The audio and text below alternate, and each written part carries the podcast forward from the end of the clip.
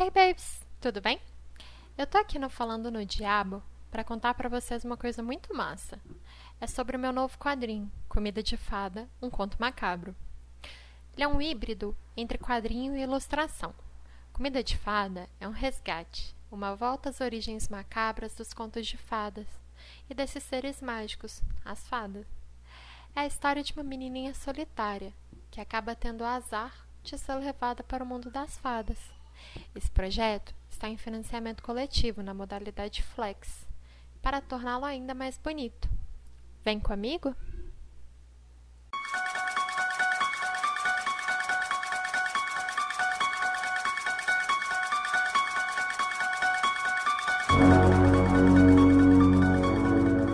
Olá pessoas, Sil aqui começando mais um episódio do Falando no Diabo, que hoje está muito especial porque a gente tem estreia. Sim, temos uma nova participante fixa aqui nessa bancada. Mas antes de apresentá-la, deixa eu falar um pouquinho sobre o tema de hoje. É, aqui no quem costuma já ouvir esse podcast, né? A gente costuma falar bastante sobre subgêneros. E a gente até tem alguns episódios sobre algum subgênero. A gente fez o body horror, o terrir e recentemente o satanismo. Então, voltem um pouquinho caso vocês queiram ouvi-los.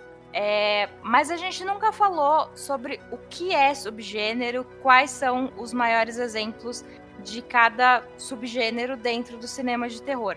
Então é para isso que a gente está aqui hoje. Está comigo aqui primeiro o Felipe. Olá, Sil, olá, infernautas. Muito bom estar aqui em mais um programa. Sempre bom trocar ideias aí sobre esse nosso gênero tão querido e um assunto que parece parece simples, mas que na verdade não é, não é a definição de subgênero, o que é, o, o que é um subgênero, o que é um ciclo, às vezes pode ser um pouco confuso, então é sempre bom trocar ideias sobre essa temática. Muito bom. Estou também com o Ivo. Olá, Sil. Olá, infernautas. Olá, equipe do Falando no Diabo. Então, vamos, vamos lá. O Felipe falou bem aí. Vai ser bem legal o programa de hoje. Será? E estou também com a Luana. Oi, Sil. Oi, infernautas. Bom, gente, estou animada para falar sobre esse tema. Eu acho ele um pouco polêmico, assim, porque eu sempre penso que quando você vai definindo muito as coisas, às vezes elas vão, começam a ficar um pouco. Não sei se chatas, talvez, ou talvez a pessoa fique muito atrás da definição e torne isso um pouco estranho. Não sei, mas a gente vai conversar sobre isso durante o episódio. Mas como o Felipe colocou ali muito bem no começo, é um assunto extenso e a gente vai tentar explorar ele um pouquinho aqui hoje. Oi, pós-terror. É. eu, eu não ia falar nada, né? Mas assim, já que a Sil jogou, né? Já que é pra ter uma polêmica, vamos começar. Então, assim, ok, não, é? não fui eu que disse. Eu, eu vou sair da gravação. Tchau, prazer. Acabou. Ah, é, e por fim, é, temos aqui a pessoa que é conhecida como Fada do Terror, que entrou recentemente para a equipe do Boca. Bem-vinda, Pri. Oi, infernautas. Eu confesso que minha primeira vez aqui, estou nervosa. Se eu falar alguma besteira, vocês me perdoem, porque é o nervosismo de iniciante de estreante. Mas é um assunto muito legal. Gosto, mas realmente é meio polêmico aí. Vai ser legal a conversa. que não tenha briga nesse podcast hoje, gente, por favor. Ouviu, e vou... vou, vou me comportar. Então vamos Pelo lá. menos o Samuel não tá aqui hoje, então já é uma briga menos. Bom, Brincadeira, gente... Samuel, saudades. Beijo, Samuel.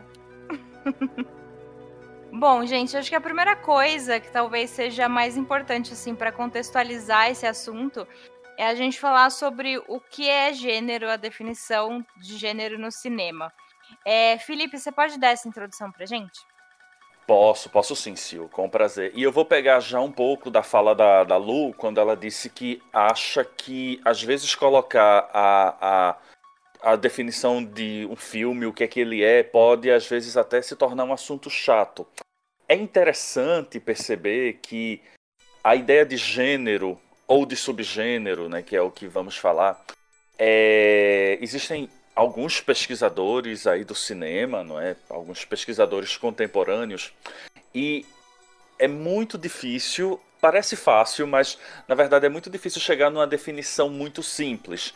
Gênero, dois pontos, subgênero, dois pontos, é isso. O que eu costumo perceber é que existe, na verdade, uma ideia de ser algo. Não uma camisa de força, não uma definição é, é, isso e acabou, mas parece algo muito mais orgânico. Até porque, se a gente for é, trabalhar com alguns gêneros, no caso, o que nos interessa mais, o terror, trata-se de um dos gêneros clássicos, ou seja, que é, surgiu ali pela década de 20 com alguns produtos, mas teve talvez uma definição mais específica como mercado a partir da década de 30. É... E claro, se a gente for comparar os filmes da década de 30 com os atuais ou com os da década de 70, às vezes até a questão de, de onde o filme é produzido também vai, vai influenciar nisso. Então a, vamos para a nossa primeira pergunta: o que é gênero? Não é? A ideia de categorização fílmica, ela, ela na verdade, ela surge como um caminho muito natural para o cinema. Porque o cinema ele vai surgir lá em 1895, os irmãos Lumière, aquela coisa toda. É só que e os primeiros curtas, né, esses primeiros exemplos eram muito uh, assim, era a, a fil filmar a realidade da Paris ali do século XIX. É, os trabalhadores saindo da fábrica, é, o trem chegando na estação. E o que acontece é que quando o cinema ele começa a trabalhar com a ideia de, de contar histórias próprias, naturalmente essas histórias elas são associadas a gêneros. Por quê? Porque outras formas de entretenimento anteriores ao cinema já faziam isso. A literatura, o teatro, tudo isso já era de certa forma dividido em categorias. Então, quando o cinema ele começa a contar as suas próprias histórias, é muito natural que ele também vá por aí. Claro que talvez nessa época não existissem é, é, definições tão específicas, mas as pessoas já começavam a fazer associações. Ah, esse filme é uma pegada mais de aventura, esse filme é uma pegada mais de, de romance. Esse filme é uma pegada mais de terror. Então isso próprio já ajudava. O que é que acontece? O público ele precisa dessas, dessas formas de reconhecimento para escolher os, o, o, e até recusar os filmes que pretende ou não assistir. E, pessoal, basicamente é o que acontece hoje, é o que acontecia nas locadoras, né? Você, você vai, você é direcionado para o gênero que lhe interessa. É, então, vamos lá. Eu, eu, separei aqui alguns pesquisadores que eu, que eu gosto muito, né, e que falam sobre a questão de gênero no cinema. É, um é o Rick Altman, ele tem algumas, alguns trabalhos, algumas pesquisas sobre gênero, onde ele coloca o seguinte: ele usa uma metáfora para explicar que filmes pertencem a gêneros da mesma forma que pessoas pertencem a famílias. E aí a gente pode pensar uma espécie de DNA do gênero. Ou seja, uma maneira talvez mais, mais clara ou mais fácil de reconhecer não é, esse, esse produto. Agora, é engraçado observar que, claro, os gêneros, como eu falei, eles não são produtos sólidos, eles não são é, é, é uma camisa de força que não, não sofrem alterações. Eles sofrem alterações é, alguns gêneros mais, outros menos. Mas o que acontece é que, basicamente, essa necessidade de compreender um produto, isso é uma necessidade de mercado, não é? Ah, Para quem que eu vou vender o meu filme? É, basicamente ter, tem ligação muito forte com essa ideia desse surgimento, dessa categorização. Não é? E aí nós chegamos na ideia do, do terror como um gênero clássico. Se fala muito isso, ah, um gênero clássico. O que é um gênero clássico? Basicamente, é, são esses primeiros gêneros ou gêneros principais que surgiram ali é, ou se consolidaram ali na década de 20, 30 e que até hoje não é, eles é, é, possuem uma produção muito, muito alta. É diferente, por exemplo, de um faroeste, que teve um, um surgimento ali na década de 20, 30 teve um destaque muito grande até a década de 40, mas depois deu uma caída. Aí ele volta ali na década de 60 com o faroeste do Sérgio Leone, aí depois dá uma caída de novo. O gênero clássico, ele surge nas antigas ali, década de 20, e ele se mantém. Bem ou mal, mas ele, ele, ele se mantém. E uma última coisa que eu acho importante de falar, para falar sobre gênero, é... Ah, mas qual é o filme que inaugura o gênero? Então, a maioria dos pesquisadores é, podem até não, não ter uma conclusão sobre o que é gênero, mas a maioria concorda que dificilmente você tem um filme que inaugura um gênero. Até porque, pessoal, se a gente for voltar no tempo para a primeira década do cinema, você até já tinha essas categorizações. Por exemplo, é o filme A Mansão do Diabo, do Méliès, de 1896 ele é considerado o que seria o primeiro filme de terror da história. Ele é um curta. E veja, é, ele tem alguns elementos, tem um personagem lá que seria a representação do diabo, tem os esqueletozinhos aqui e acolá. E pra época, não é? Claro, tinha toda a trucagem do Méliès. Mas é muito difícil confirmar, ah, é o primeiro filme e esse filme determinou um gênero. Até porque a gente deve lembrar também que muitos filmes desse período eles se perdiam por conta, enfim, do período da má preservação. Então o que acontece, na verdade, não é isso, assim, quem fala muito são os pesquisadores, não é você ter um filme que cria um gênero, mas perceber que começa a surgir uma quantidade de filmes e essa quantidade tem uma aceitação de público, tem um interesse de mercado e a partir daí opa, existe um interesse de público, estamos faturando, a partir daí a gente consegue falar sim de um gênero. Por isso muitas vezes é difícil você dizer, ah, esse filme inaugurou o gênero. É, e aí, a partir daí, né, quando o gênero ele vai se tornando cada vez mais forte, ele precisa ter uma variedade, uma variação, senão você vai ter sempre os mesmos filmes sendo produzidos. E é aí onde surgem os subgêneros. É, tá, então o terror é o gênero, ele é o, o guarda-chuva, e a gente vai seguir para o subgênero, que, é, que são essas ramificações que saem do terror. Né? Isso. Né? É importante lembrar que não é só o terror que tem subgêneros. Uhum. Praticamente todos os gêneros clássicos possuem. E o que é um subgênero? O subgênero ele, ele é formado, na verdade, por o, o que é considerado, é, o que são considerados os níveis que você identifica no filme.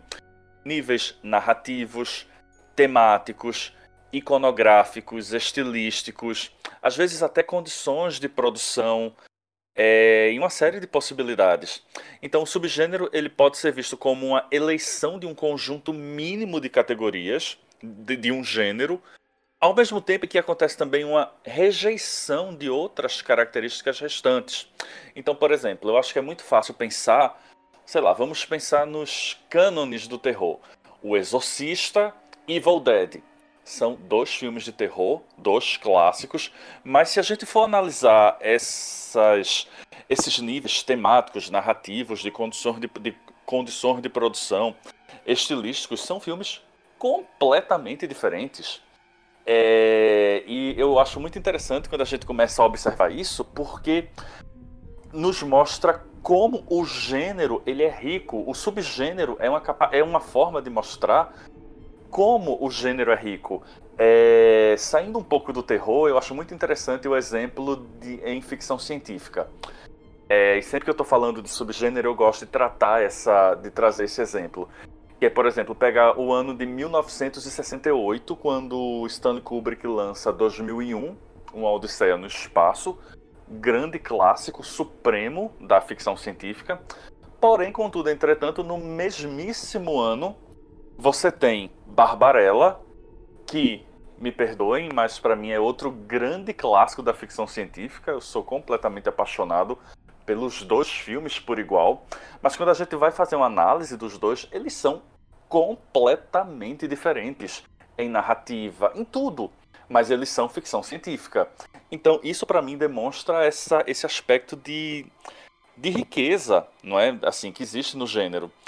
É, e o que, mas aí como é que surge? Bom, os gêneros eles começam a ser divididos nessas subcategorias ou pequenas unidades dentro do próprio gênero. Isso começou ali pela década de 40.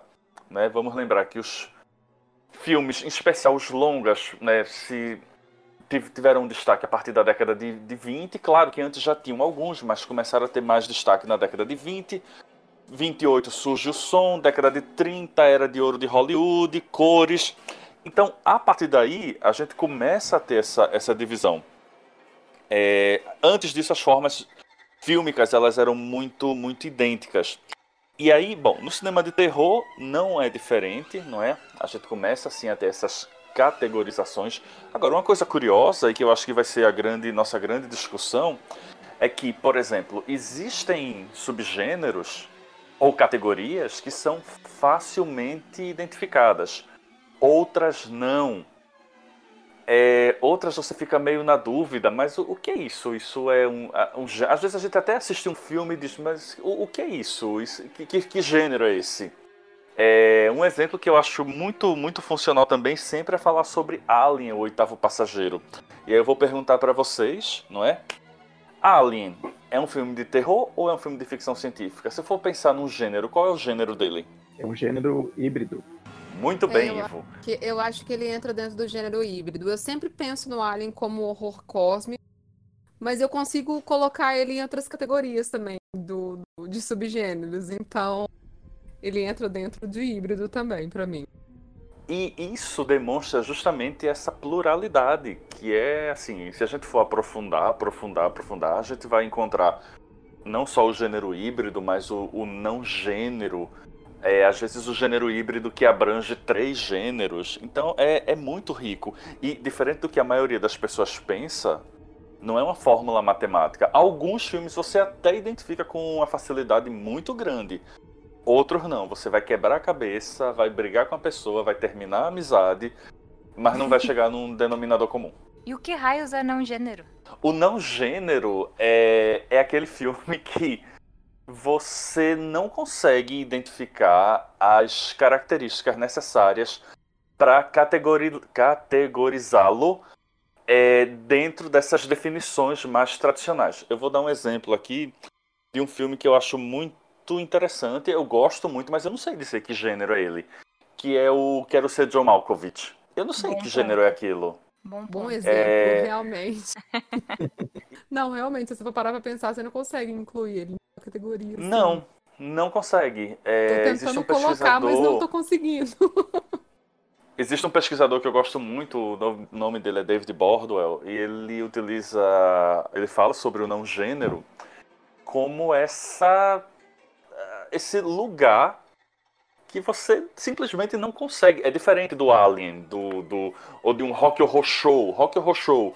Ah, ele tem elementos de musical, mas pega ali os clichês do terror, da ficção. Mas você identifica. O Quero Ser John Malkovich, você não identifica, você não, não sabe o que é aquilo. É, então, esse é o não gênero. Que coisa doida. Agora, Felipe, Existe uma Oi. diferença entre subgênero e ciclo, certo? Na teoria. Ah, é? Vamos Como lá. É, isso aí? É, é muito comum também se escutar falar sobre ciclo. Né? O filme é um ciclo e tal. O que é? Vamos lá. O subgênero é, como, como eu já falei, ele vai ter essas definições, não é? Por ordem narrativa, temática, iconográfica. O que, é que eu quero dizer por iconográfico? o cenário, a direção de arte, a direção de fotografia. É, isso é muito representativo é, para você identificar um filme. O ciclo ele tem essas mesmas características, porém o ciclo ele é associado a um período é, de produção. Por exemplo, é, começou no ano tal e terminou no ano tal. Por exemplo, o subgênero, o slasher, que daqui a pouquinho nós vamos falar. É, o slasher, ele nunca deixou de ser produzido. Ele tem as variações, existem algumas pessoas que chamam o slasher do século XXI de neo-slasher ou qualquer coisa parecida. Ah, é, mas ele nunca deixou de ser produzido desde que ele começou. É, já um subgênero ou ciclo, não é? que muita gente é, é, aponta como muito querido no gênero, né? É o torture porn. O torture porn, ele surge ali mais ou menos com o albergue. Aí ele vai ter uma série de filmes parecidos, além das sequências de, do albergue, entre outros filmes. Mas depois ele dá meio que uma parada. Não significa que não possa sair um, um, um torture porn hoje. Mas o período áureo, vamos assim chamar, ele tem um início, um meio e um fim. É, se sairmos novamente do terror, eu falei mais cedo dos filmes de faroeste. Eu adoro faroeste, pessoal. Depois de terror, é ah, meu gênero também. favorito. Adoro. Meu sonho é um meu sonho é um híbrido, assim, é um faroeste com terror bem feito. Até existe alguns, mas eu acho tudo ruim. É, tem uns, mas é uma bosta. é, e aí, por exemplo, o, o, faroeste ele vai ter ali na década de 60 o chamado Western Spaghetti, que são os filmes do Sérgio Leone, entre outros diretores que são ali aquelas produções italianas da década de 60, que tem um início, um período de, de destaque, de ascensão, mas depois para essa produção. Então o ciclo geralmente ele é associado a um período de tempo, com início, meio e fim. E o subgênero não, ele começou, engatou e ele vai eternamente. Existe ainda um terceiro ponto é, que é o filão. Né? O filão seria um ciclo que está dando super certo e que, por uma questão. Todas as questões elas são de mercado, claro. Mas o filão é aquela que está dando super certo, então nós vamos fazer uma série de filmes iguais até esgotar a categoria. Agora, mais uma vez eu digo, não é uma definição muito fácil. Você pode pegar autores que vão dizer, ah, o torture porn, sim, é um ciclo outros que vão identificar como, não, ele é um subgênero. Eu acho que é um ciclo pela definição de ciclo, mas é como eu falei, é, é uma questão muito.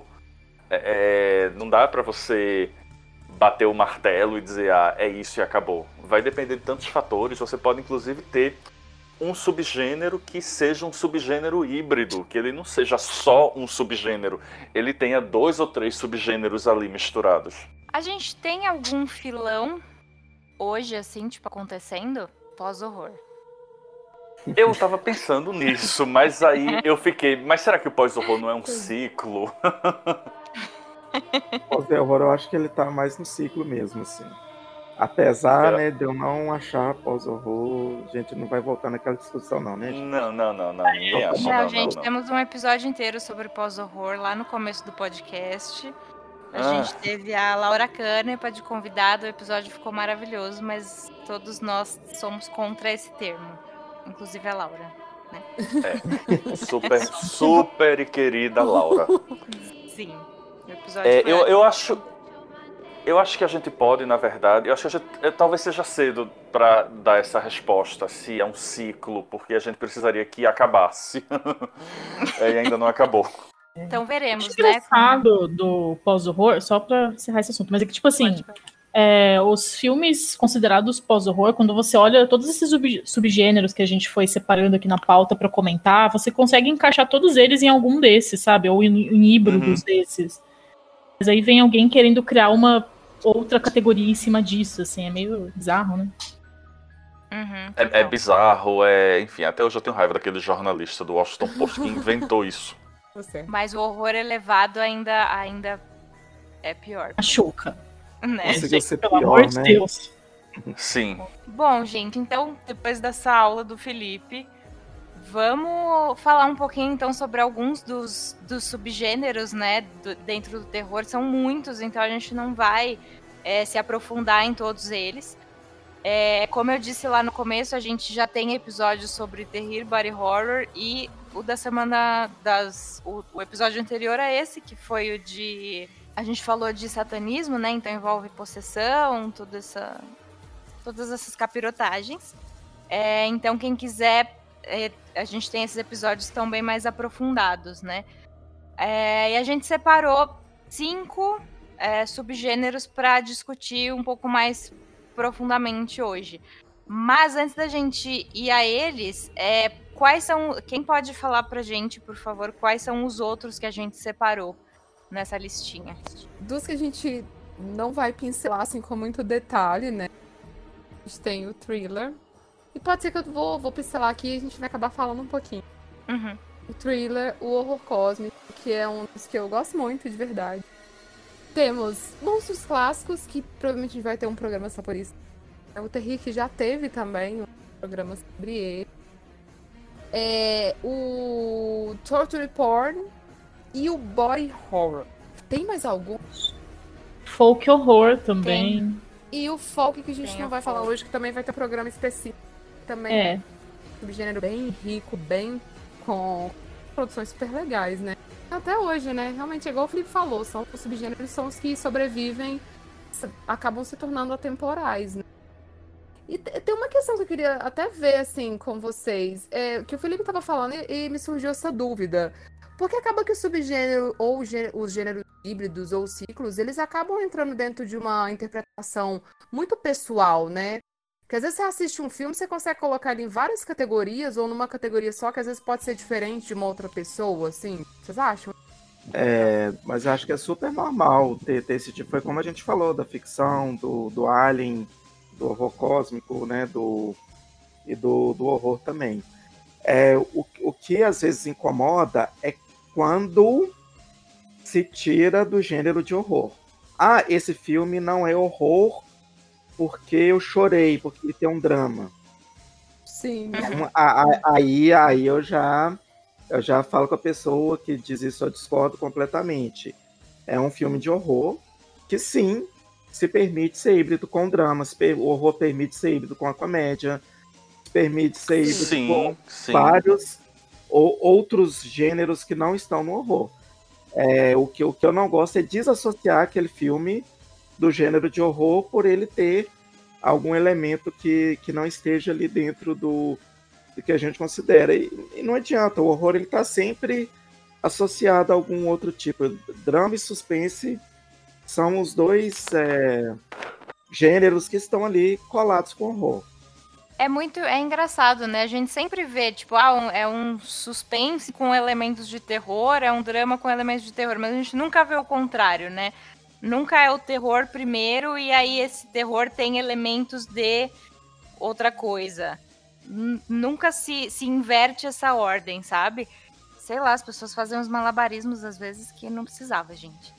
É só pra não falar que gosta de terror, que gostou de um filme de terror, então Então, faz uma. Cria quer essa alegoria. É terror. É terror. exato. Ai, chato. Mas Preguiça. então. Total. Mas então, gente, vamos aos nossos gêneros principais que a gente selecionou hoje? Posso dar um recado antes, gente? Infernalta. Se vocês quiserem Diga, algum Lu. tema específico também, desses que a gente comentou aqui, que a Pri colocou, que a gente ainda não tem episódio, que vocês querem ver, deixem nos comentários também. De repente a gente faz um episódio só do gênero que você. subgênero que você curte aí, ué, manda pra gente. Exato, gente. Podem conversar com a gente no- nos comentários do post, nas nossas redes sociais. É, a gente gosta muito desse feedback assim de vocês e todo, tudo é muito bem-vindo. Agora vamos lá. Então vamos começar pelo que eu acho que é o queridinho de todo mundo, que é o slasher. Olha, eu acho que o slasher talvez seja uma unanimidade, né? Eu acho que talvez nove pessoas ou nove pessoas e meia do que gostam do cinema de terror, elas em algum momento da vida gostaram de slasher. O slasher, ele é esse gênero, esse subgênero, talvez até considerado menor dentro do, do, do terror, o que eu acho uma pena, não é? Eu acho que todo, todo subgênero ou toda mistura, né? Como, como já falamos, o subgênero ele não precisa ser é, é, 100% ele. Ele pode ser uma mistura de dois, três subgêneros. É, eu acho que, claro, alguns vão ter a intenção de é, serem mais assustadores, perturbadores. Outros vão ser mais divertidos. E o slasher, ele é esse subgênero divertido. É- O que é o slasher? Ele é aquele tipo de filme onde vai existir um assassino, geralmente misterioso, muito provavelmente mascarado, é, e que ele vai perseguir um grupo de jovens, não é? Geralmente no subúrbio norte-americano, ou é, é, no acampamento, ou naquelas casas é, que as universitárias moram, os universitários moram. Como é que chama aquelas casas que o pessoal das universidades moram? É isso, as fraternidades. É... E aí esse assassino, que pode ou não ter uma ligação com, com, com as pessoas, né, com um grupo, vai partir para matar todo mundo.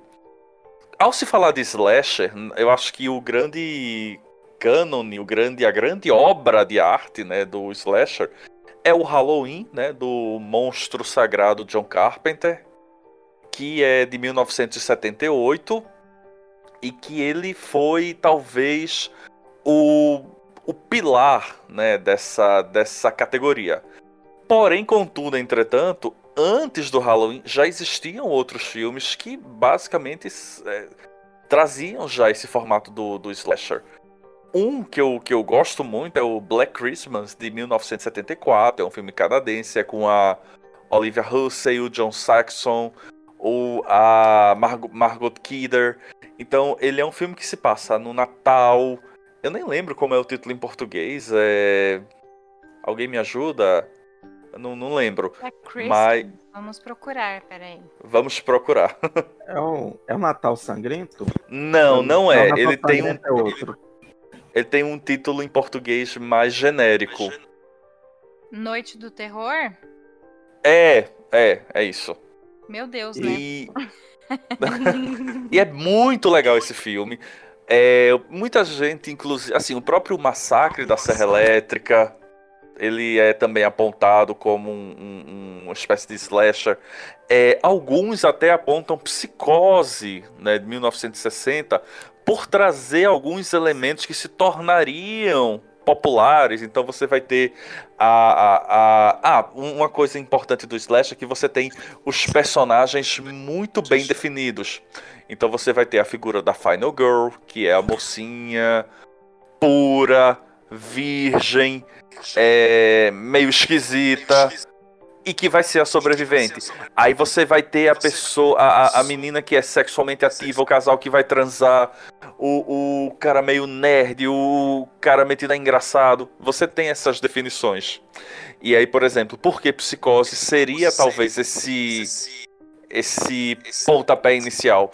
Porque você tem a figura da Marion Crane, que é a Janet Lee, que ela é a mulher promíscua. Então o que que acontece? Ela morre já a personagem da Vera Miles, que é a irmã dela, Laila, Laila Crane, ela já é essa mulher mais esquisita, ou seja, ela seria a Final Girl.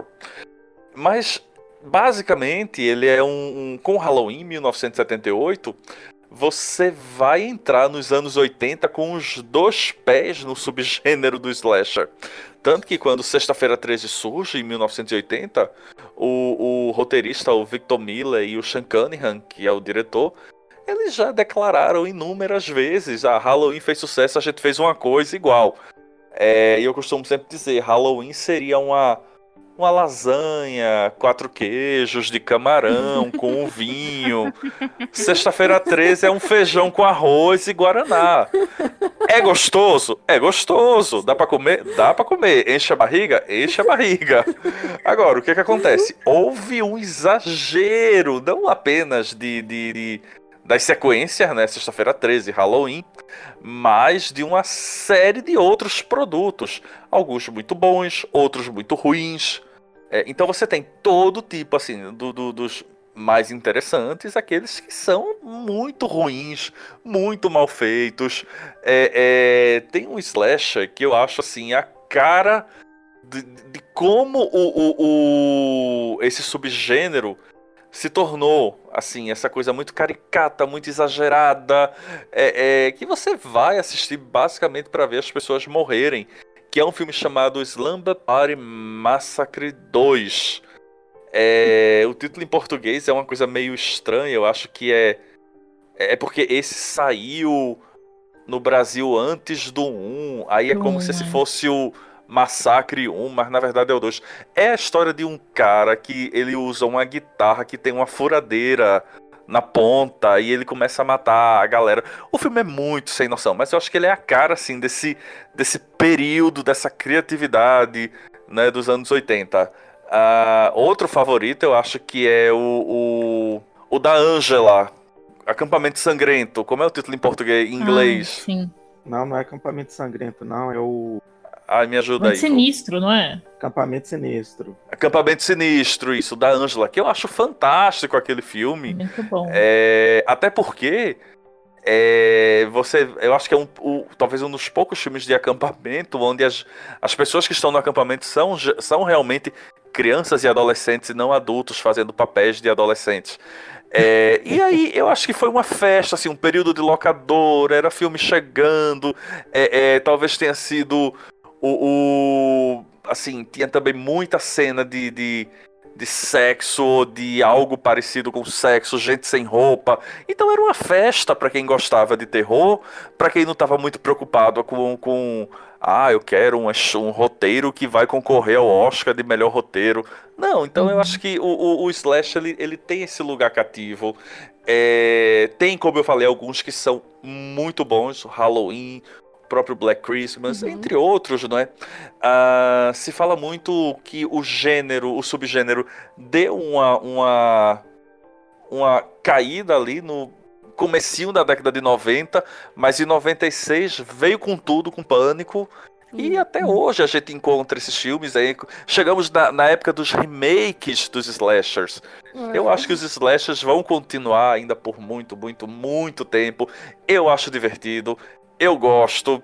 E às vezes, assim, você quer meio que. Ah, não, esse filme é massa. Mas é. Ah, não, hoje eu tô afim de ver um cara mascarado matando gente. E é isso aí. É, eu acho legal do Slasher é que ele cria personagens que nós amamos odiar. Então eles ficam tão caricatos e eles acabam, Pra quem às vezes que não tá muito acostumado com o terror, eles se tornam a representação do terror. Então se você colocar, por exemplo, filmes de terror no Google, vai aparecer a cara do Jason, vai aparecer a cara do Fred Krueger, vai aparecer o, o rosto do, do, do cara do, do Pânico, o Mike Myers, e eles se tornaram meio uma caracterização do que é o terror, assim, não de uma forma geral, mas é um caricato, sabe, aquele gostosinho, sabe? Que você fala assim, eu gosto dele. Por exemplo, eu E- olho, e a- eu tenho um A carinho gente por música torce por eles, na verdade, É, né? a gente acaba torcendo É, por A eles. gente A torce gente por acha eles. eles muito porque- legais. Não, e, e além disso, tem isso também, mas eles se tornam personagens muito da cultura pop. Então, pessoas que Isso. nunca assistiram Sexta-feira 13, sabe lá quem é o Jason, sabe quem é o Pinhead, sabe quem é o Leatherface. É, é, eles, se- eles vão participar dos Simpsons, eles vão participar de, de sitcoms, eles vão virar esses elementos. É, é- é- é o novo Frankenstein, o novo Drácula. Não é? Até hoje temos Frankenstein e Drácula, mas nós, eu acho que esses, esses filmes eles tiveram uma importância tão grande ali na década de 80 que até hoje eles são essa, essas figuras é, é, pop, né? se tornaram pop. E você, como o Ivo falou, você torce para eles matarem as pessoas. Isso. A gente se diverte. Eu acho que é bom destacar também essa questão que o Felipe colocou sobre a origem do subgênero, né? Por exemplo, que ele fala que o slasher pode até ter vindo ali do psicose, e daí tem um símbolo que é o massacre da Serra Elétrica, até que culmina no Halloween. Mas acho que é importante destacar também que, tipo, quando o Hitchcock tava lá fazendo psicose, ele não falou, tipo assim, ai, gente, então, eu vou, tô fazendo esse psicose aqui, daqui a alguns anos ele vai se tornar tipo, vai influenciar um subgênero que se chamará slasher. Então, tipo assim, quando as pessoas estão criando as coisas, essa criação é um pouco mais. É é uma criação fluida, entendeu? Essas nomenclaturas, como o Felipe bem colocou no começo, elas vão surgindo depois, depois por pesquisadores, ao ver essas tendências, ao ver essas similaridades. Tudo isso a gente vai colocando os filmes nessas categorizações para facilitar a nossa busca. Igual a gente falou que ah, às vezes eu quero ver lá um filme com o vilão mascarado. Eu sei que eu vou procurar um slasher porque é o que eu vou encontrar. Mas isso não tá na- no cerne da criação artística, sabe? Isso vai vindo depois. Essas Isso. coisas são mais mais fluidas mesmo, né? É, não, não é, ah, eu, não existe um sub, eu vou criar um subgênero. Você pode até Exato. querer, mas você vai ter que fazer sucesso, você vai ter que ter uma série de outros filmes que vão reforçar isso. É, a gente falou bastante de slashers também no nosso episódio sobre terror adolescente, né? Sim, gente. Ouçam lá, tá muito legal. Tá muito legal. Então vamos seguir para o nosso próximo subgênero, que é o gore. Quem gostaria de falar um pouquinho sobre ele? Eu sugeri, vou falar, né? Pode ser? Vamos lá, pode ir. Uhum. Gente, o gore, né? Muita gente também é, chama de splatter. São filmes que, que são representados pela violência gráfica, é, muito sangue ali através dos efeitos especiais, né, eles é, têm um interesse na, na, questão do corpo humano mesmo, né, na mutilação, na corte, decapitação, aquele gênero que está associado, né, associado a vários outros subgêneros. É, talvez o primeiro, um dos primeiros diretores, né, a trazer esse tipo de subgênero é o é o Herschel Gordon Lewis, que tem Wizard of Gore, Banquete de Sangue, Ten Thousand Maniacs, Gore Gore Girls, ele fazia filmes assim, com né, o mínimo de história e, e vários efeitos ali de sangues. Eu, particularmente, eu gosto muito do, de um outro diretor que é o Lúcio Fulci, né, que é um diretor italiano, é, ele fez bastante filme de zumbis. Ele tem filmes que vão assim da daquela violência explícita extrema ao, ao auge de, de, de, reflexão assim, de, de mensagens subliminares no, nos filmes deles, nos finais dos filmes, né? Filmes existencialistas, filmes questionadores. Então eu gosto muito do Lúcio Fulci. Né? Ele tem ali a Casa do Cemitério, o Zombie, é, o Zombie 2, né? Foi lançado aqui como Zombie 2, mas é, não tem nada a ver com o Romero. Né? Romero também com os zumbis dele ali em é, O Despertar dos Mortos, O Dia dos Mortos, né? Que são, é, são filmes bem sangrentos. O Tom Savini, que foi um colaborador dele, ajudou vários diretores aí nos efeitos especiais. Então, assim, é um subgênero muito rico, é um subgênero que não é cíclico, né? Como disse o Felipe, que ele está presente até hoje. Né? Cada década tem ali seu representante. É, ali nos anos 90, o, o, Fome Animal foi muito, foi muito icônico nessa época. É, ali no o Torture Porn mesmo se apropria muito dessa questão do, do gore também. Então, acho que é isso. Acho que eu tem uma explanada boa aí. Alguém tem alguma coisa assim para acrescentar? Olha, eu, eu adoro gore. É, agora, é engraçado da, da mesma forma que o, o slasher ele se tornou esse produto mais pop, mesmo quem não assiste conhece, o gore talvez seja o que acaba afastando um pouco as pessoas do terror. Sim. É, muita gente, ai, ah, quando fala filme de terror, ah, é aqueles feios que saem cortando as pessoas, que tem muito sangue.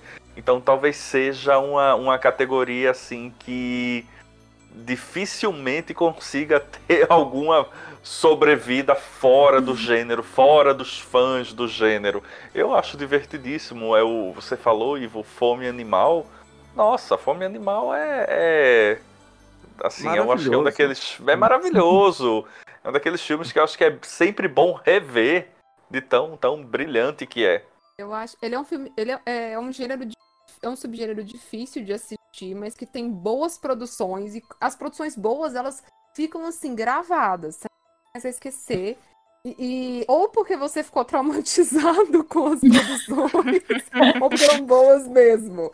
Eu lembro de um de 2019 que eu assisti, que eu amei, que é o Barra Luva Dourada, que eu achei extremamente interessante, que é baseado em fatos e que é um filme alemão e que ele tem todo um contexto gore totalmente caseirão assim. Então ele é meio ao mesmo tempo que ele é meio daqueles dentro do subgênero, ele, ele afasta um pouco, então ele tem uma história por trás que conta a história do assassino e tal. Então é um filme complicado. Eu falo que é o gourmet do terror.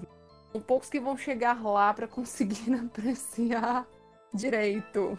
Sim, eu acho legal isso que a Pri falou, porque, por exemplo, quando amigos meus que não costumam ver filme de terror, em alguma data, tipo Halloween da vida, sexta-feira 13, pedem indicação de filme, eu raramente vou indicar um filme gore. Tipo, provavelmente não vou indicar um gore. Porque eu sei que se a pessoa não tá acostumada e já meio que não vai curtir muito essa vibe, então já é um, um subgênero que já fica meio, tipo assim, mais pro, pra galera que eu sei que gosta, entendeu? É, tem alguns que a gente tem que tomar cuidado, né? Na hora da indicação. A gente é, conhece, conhece a pessoa, né? A gente já sabe o que indicar pra cada um, assim. É, então, gore não é pra todo mundo, né, gente? Não, não, não dá. Pelo menos não no começo, sabe? Sei lá, uma pessoa que não tem o costume, talvez depois de assistir filmes de terror, assim, por uns tempos, ela acabe chegando nesse ponto. Mas, É, mas- não é, tipo, legal pra começar, né? É, mas não desistam, insistam, cheguem lá, vale a pena. Sim, vale a pena, Evoluindo, gente. Vai evoluindo. É, e o, sobre o Fome Animal, é legal, eu vejo muita gente que é, tipo, muito fã do filme, e quando o Peter Jackson fez Senhor dos Anéis, eles ficaram putos, assim, porque, tipo, como esse cara pode fazer Fome Animal e depois vir fazer Isso. essa merda desse Senhor dos Anéis? Não, mas eu, eu, isso. eu acho que mais a raiva que eu tive não foi nem o Senhor dos Anéis, foi o Hobbit. Ah, que sim. trilogia. Sim. Ah, Compartilho Uhum. desse, Dinheiro, desse né, gente? sentimento. inassistível Aí- aquilo. Ali deu saudade do Peter Jackson do Fome Animal. Exatamente. Deu. Não é? Não, foi O, difícil. Podia ter o Hobbit né? era. O Hobbit era pra ser um, um longa de uma hora e vinte, tava bom demais. Ai, que coisa chata. Aqui é uma É, eu- trilogia, gente. De novo, não precisava, querido. De onde que ele inventou isso? Dinheiro, gente. Apenas isso que eu É. digo aqui. Mas, bem, vamos ao próximo, gente, que eu acho que é outro também que, que muita gente gosta, que é o de Casas Assombradas. Felipe até descreveu como o classicão dos classicões. Ah, eu adoro, adoro, adoro. É, eu gosto muito, mas eu tenho poucas produções que eu assisti pra poder embasar. Eu acho super legal, só que não são todas que me agradaram, então eu, eu ainda tenho um pouco de reticência com Casa Assombrada. Acho que eu tô precisando assistir mais pra tirar essas minhas reticências. É, então, eu acho muito legal a, a temática da Casa Assombrada, porque, em primeiro lugar, eu acho que ela dá. trabalha com a noção de um medo que não, não é o assassino, não é algum psicopata que vai é, te cortar todo e te matar. É algo que muitas vezes você não tem nem como se defender daquilo. E eu acho muito emblemático a ideia da casa, né, que é, é claro que o cinema de terror ele vai trabalhar com diferentes tipos de casa. Então você vai ter a casa que você vai ter zero identificação com ela. Por exemplo, uma casa de um filme como, por exemplo, eu adoro o- o- Os Inocentes com a Deborah Kerr. Mas assim, é um- uma mansão vitoriana do século XVIII. Então assim, eu não vou ter uma identificação com aquilo ou The Haunting, ou os outros, né, que é aquele aspecto de uma casa muito gótica, né, que isso remete até a- a- ao, ao romance gótico, castelos, né, o castelo lá do Frankenstein. Agora, eu acho muito interessante quando se trabalha com uma casa que ela tem um aspecto mais é, é, tipo, eu moraria nessa casa, né? Então, por exemplo, casas como a de Amityville, é, a própria casa do Poltergeist lá de 82, en- entre outras casas. Eu acho muito interessante porque brinca com essa coisa. É o seu local que tecnicamente você está seguro, você não foi para um acampamento, você não está na casa da Irmandade, você não está no espaço onde ninguém pode ouvir você gritar, você está na sua casa e um Paranauê sobrenatural vai acontecer. Sei lá, construíram a casa em cima do cemitério indígena, ou o antigo proprietário fez um pacto com o demônio, matou todo mundo e enterrou todo mundo no quintal. Né? Então eu acho muito interessante isso. Ah, eu gosto muito de até, até da, da proximidade que nós temos com o tema. Por exemplo, quando a atividade paranormal saiu, o que eu mais escutei, né, e de certa forma até concordo com isso, é essa ideia de, poxa, é- é, poderia acontecer na minha casa, parece a minha casa, o quarto parece o meu quarto, o que é que eu faria se isso acontecesse na minha casa. Então eu acho, eu acho muito emblemático isso. Ao mesmo tempo, o cinema de terror ele, ele, ele é tão rico, não é? Eu, eu, eu volto a dizer, ele, ele acaba tendo uma, um, uma pluralidade tão grande que você pensar na temática da casa assombrada, você vai ter esse, essa, esse universo para explorar. A, a, mansão gótica do século XVIII, a casa de subúrbio, estilo filme americano, é, o, sei lá, é, é, raro, mas apartamentos também, existem apartamentos assombrados. Então eu acho que é sempre uma, uma temática que não cansa de se reinventar, não é assim como, como talvez o slasher, aliás, anterior ao slasher, não é? Você for pegar assim, por exemplo, esses clássicos ali da década de, de 60, de 50, você já vai ter, né, a, a, a essa temática da, da, da, casa assombrada, eu acho um tema que é sempre muito recorrente, muito funcional. Agora, vou fazer uma crítica. Eu acho que muitas, muitas coisas, né, muitos bons exemplos acontecem muito mais quando o filme trabalha com a sugestão do que com o explícito. E aí eu acho que como subgênero ele funciona mais ao mostrar menos. E, por exemplo, filmes mais contemporâneos como é, o Insidious ou Invocação do Mal, talvez os bons momentos desses filmes sejam momentos onde você acha que viu alguém, acha que escutou algo, o brinquedo se mexeu sozinho, porque acho que mais uma vez isso remete à ideia da sua casa. É, quem nunca, né, tá na sua casa, na calada da noite, escuta um barulho, ou ver alguma coisa, ou ver uma sombra que na verdade foi, sei lá, um carro que passou com um farol mais alto na rua, mas fez uma sombra no seu quarto. Então eu, eu acho um gênero muito, assim, muito representativo. É, é interessante que tem justamente uma cena da Invocação do Mal, e se eu não me engano, se eu não me engano é o primeiro, é, que é justamente isso, uma cena que a menina tá olhando para a porta no quarto dela e parece ter um vulto. Nossa, essa cena, cena é maravilhosa. Mais do filme é, é essa.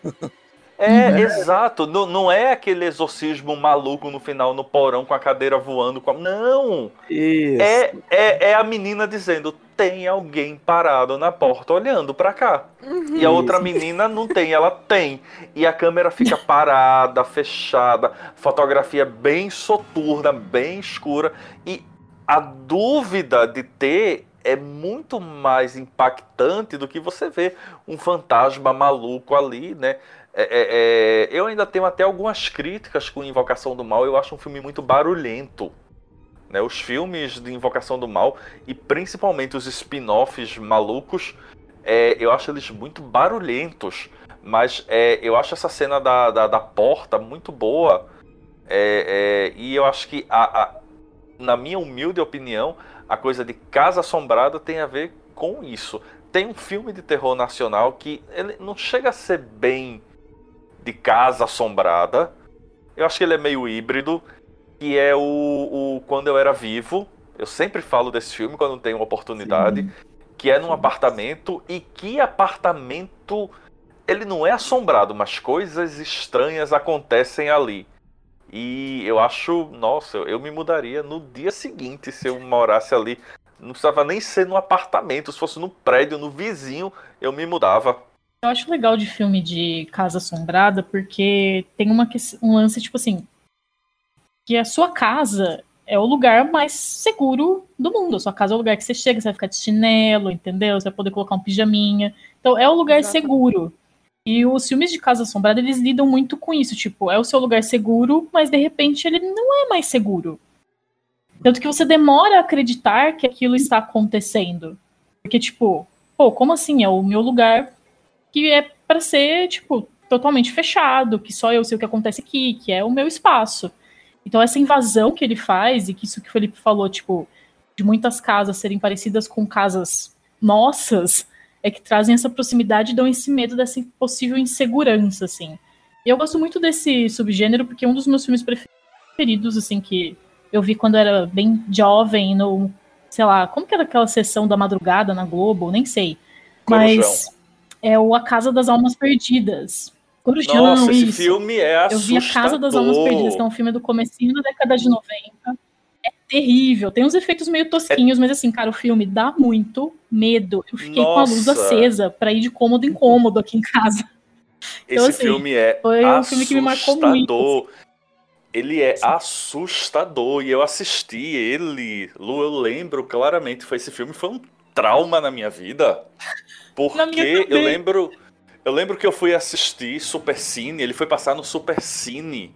Aí eu fui assistir é, e eu lembro, eu morava na época num apartamento que era segundo andar, eu era molequinho, molequinho. E eu, era segundo andar o apartamento que eu morava, e eu morria de medo desse apartamento, eu achava que ele era assombrado. E acho que até hoje ele era. É, e tem uma cena no filme, eu tava deitado no chão, e tem uma cena no filme que o lustre, a família tá jantando e o lustre cai na mesa. E nessa época, o jornal, ele, o jornal do domingo chegava na madrugada, do, do sábado pro domingo.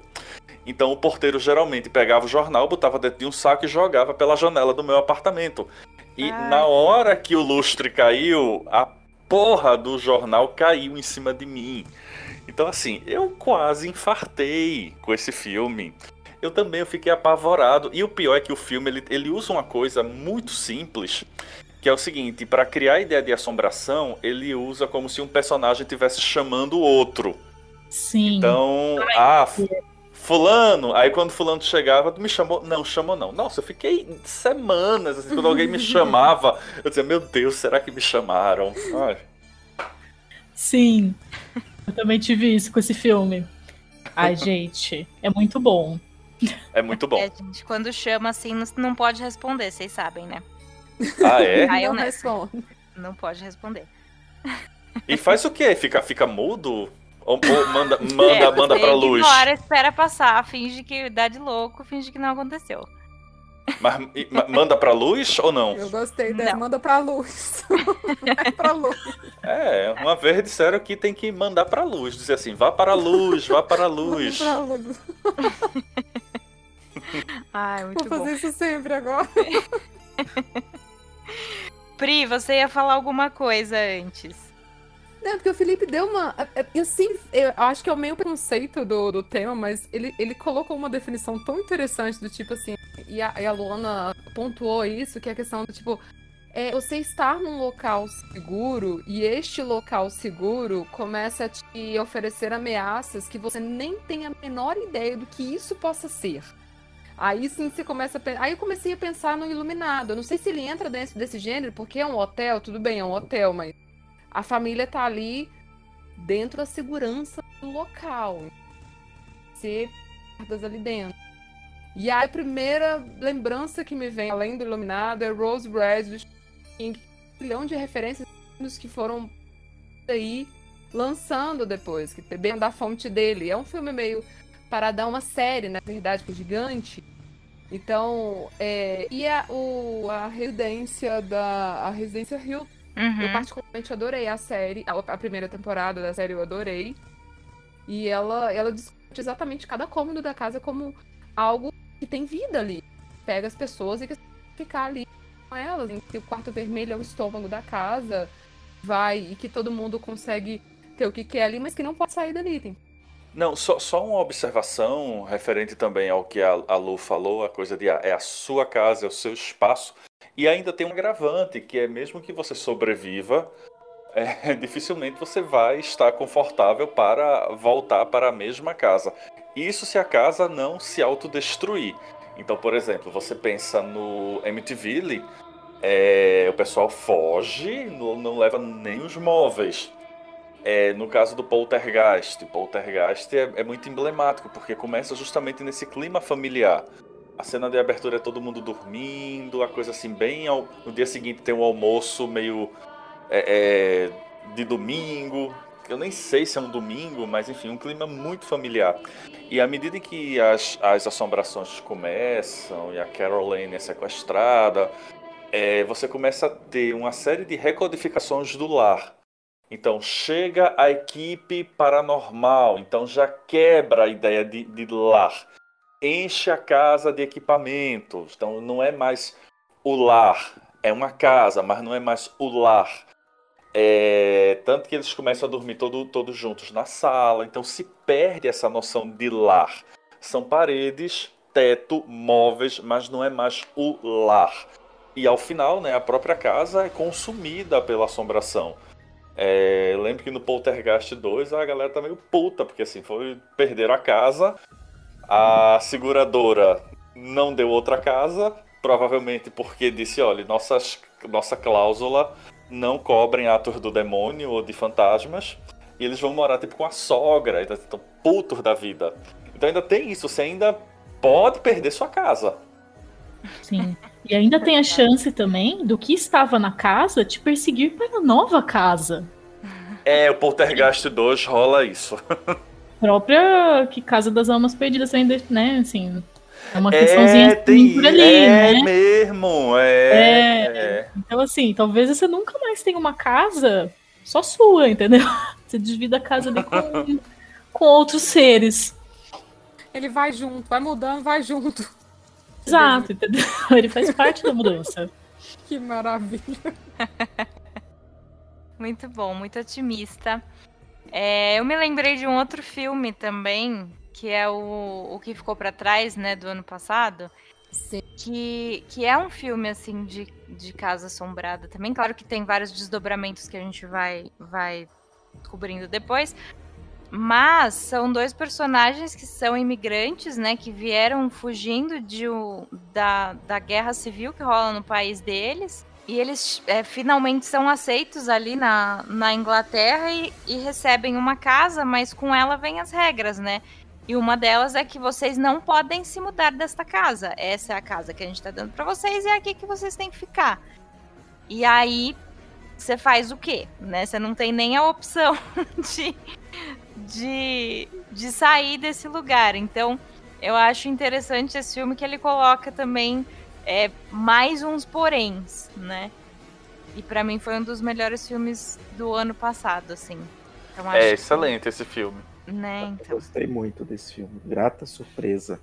Foi. É, foi e é interessante essa questão de Lara amaldiçoado, que a gente for prestar atenção né, no contexto deles, o Lara amaldiçoado era na Teatal, e aí eles carregam isso, porque vem uma carga dentro da história toda, e vai parar na casa deles, onde tem uma outra história que eles vão ter que resgatar esse lar amaldiçoado que tá lá e que agora faz parte desse, dessa vida nova que eles querem levar.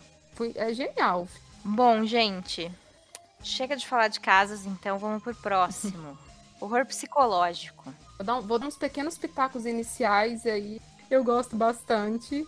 Acho que ele é interessante porque ele usa o, o medo e a fragilidade humana como um contexto dentro do filme. Então, não é só espíritos, não é só sobrenatural, não é ônibus, não é casas, é o medo dentro do ser humano e o que, que isso pode acarretar com ele. E aí a gente tem vários exemplos legais, eu gosto, que eu também acho que é híbrido, que é o hereditário. Eu acho que o Midsommar, apesar dele também entrar dentro do folk horror, ele também é psicológico, porque ele entra dentro desse contexto do, da fragilidade humana e do medo pelo medo, e, e apesar dele estar construído dentro de uma, de uma metáfora e de uma trama folclórica sueca, a gente tem o, o contexto inicial é a principal e como ela está levando questões profundas como a perda, a meridão, que são problemas reais. Então, quando o horror psicológico ele trata de medos reais, muito palpáveis, ele se torna muito fácil de digerir, muito mais assustador. Porque, na verdade, é essa questão do horror de tratar problemas muito atuais, muito presentes, não atuais, mas presentes, né? é, é, dentro do, de um contexto de filme, de uma trama, de metáfora, ele se torna muito assustador. Então ele está muito próximo da realidade, se torna muito assustador. A gente começa a. Ele não, às vezes não, ele não é tão explícito, às vezes tão físico, não é tão palpável, mas ele é uma, uma condição de medos é, pessoais e sociais, como por exemplo, Suspiria, as duas versões. Então, só é, complementando o que a Pris expôs, a que a Pris expôs vou, vou, falar uma polêmica aí. Os, os filmes de horror psicológico geralmente são os filmes que as pessoas tendem a falar que não é terror. né? Ou tendem a falar que é um suspense. É, é aquele horror. Eu, eu vou dar um exemplo clássico que o Felipe já citou, mas é o psicose. Tem pessoas que se ofendem quando a gente fala que psicose é um horror psicológico. Tem pessoas que se ofendem com isso, que elas não aceitam, elas falam que é suspense.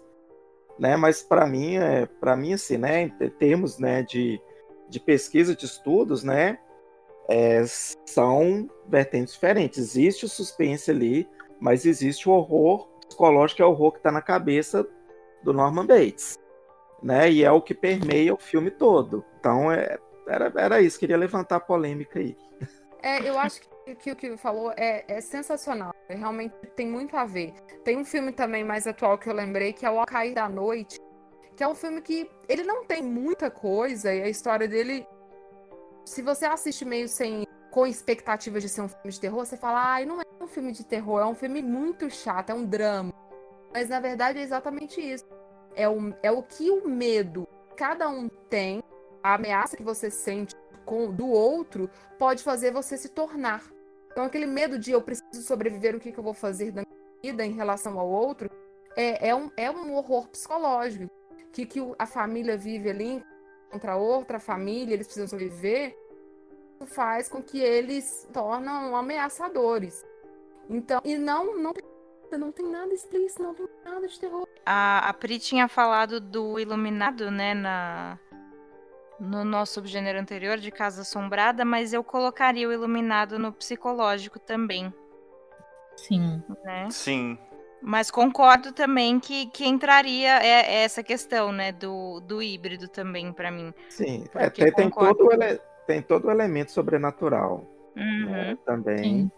Mas também a loucura do, do Jack Nixon, tá na cabeça dele ali, do Exato. Jack Torrance.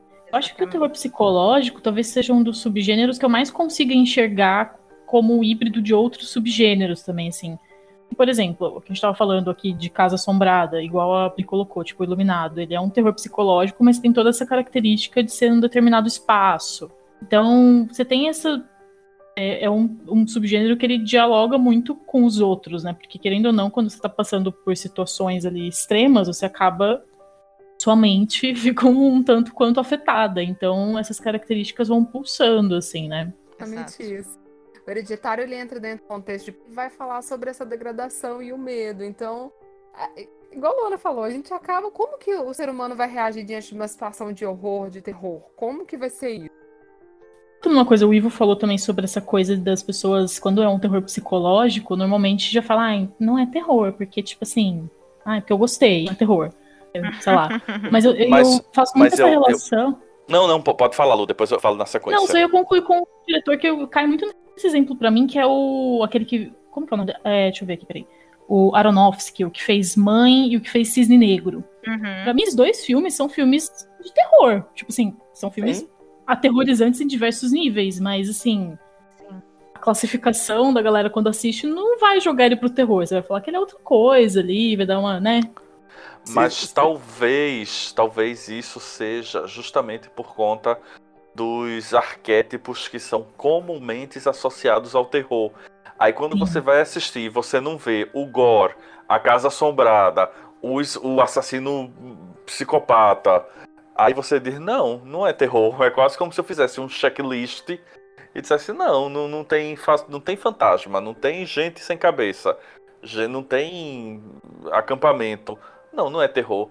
Então acho que às vezes acaba, acabam tendo um pouco de. talvez dessa falta de identificação. Ué, não tem, não tem, então não é terror. Talvez uhum. as pessoas associem erroneamente o terror a apenas ao Gore, ou ao Sexta-feira 13, ou ao Exorcista. Quando você tira esses elementos, é como se dissesse: não, não é terror.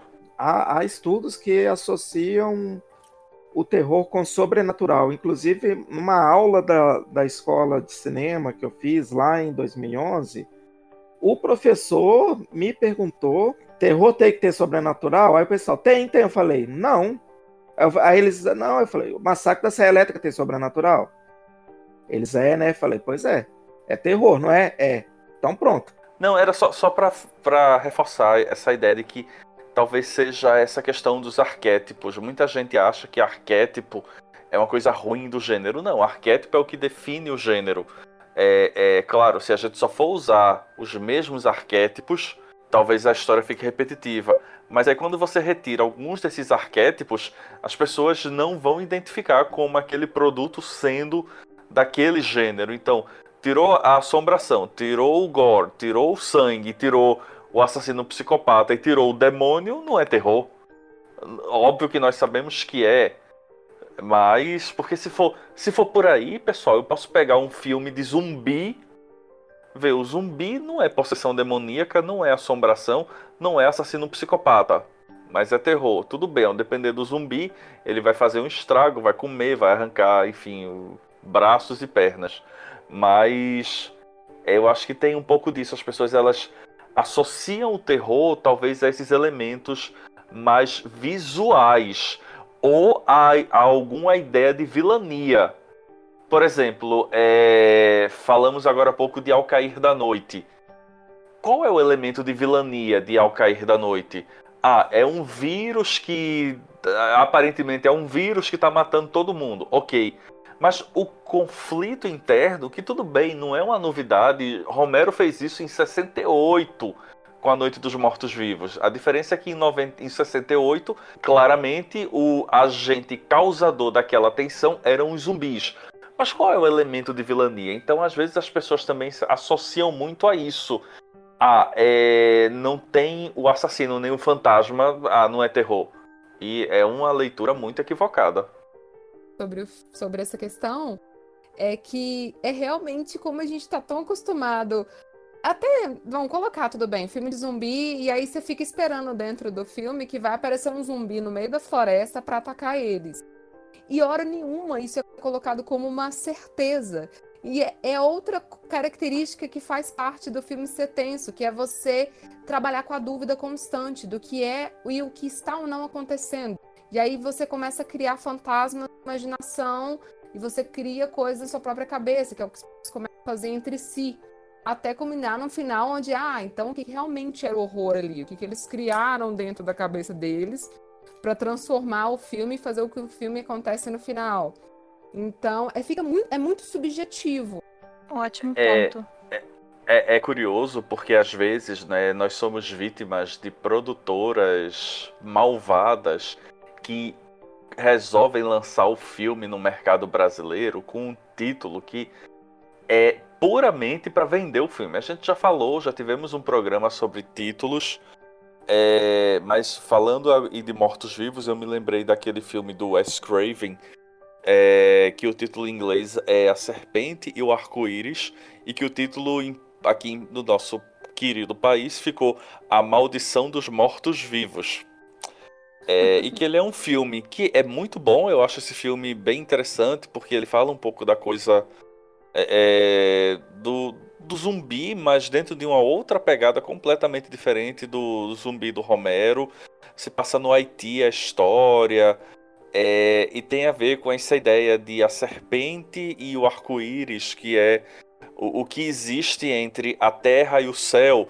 Aí você vai lá, todo animado na locadora, ó, oh, a maldição dos mortos-vivos, assiste o filme e diz, ué, cadê? cadê os mortos-vivos? Então, é, eu acho que rola um pouco disso também.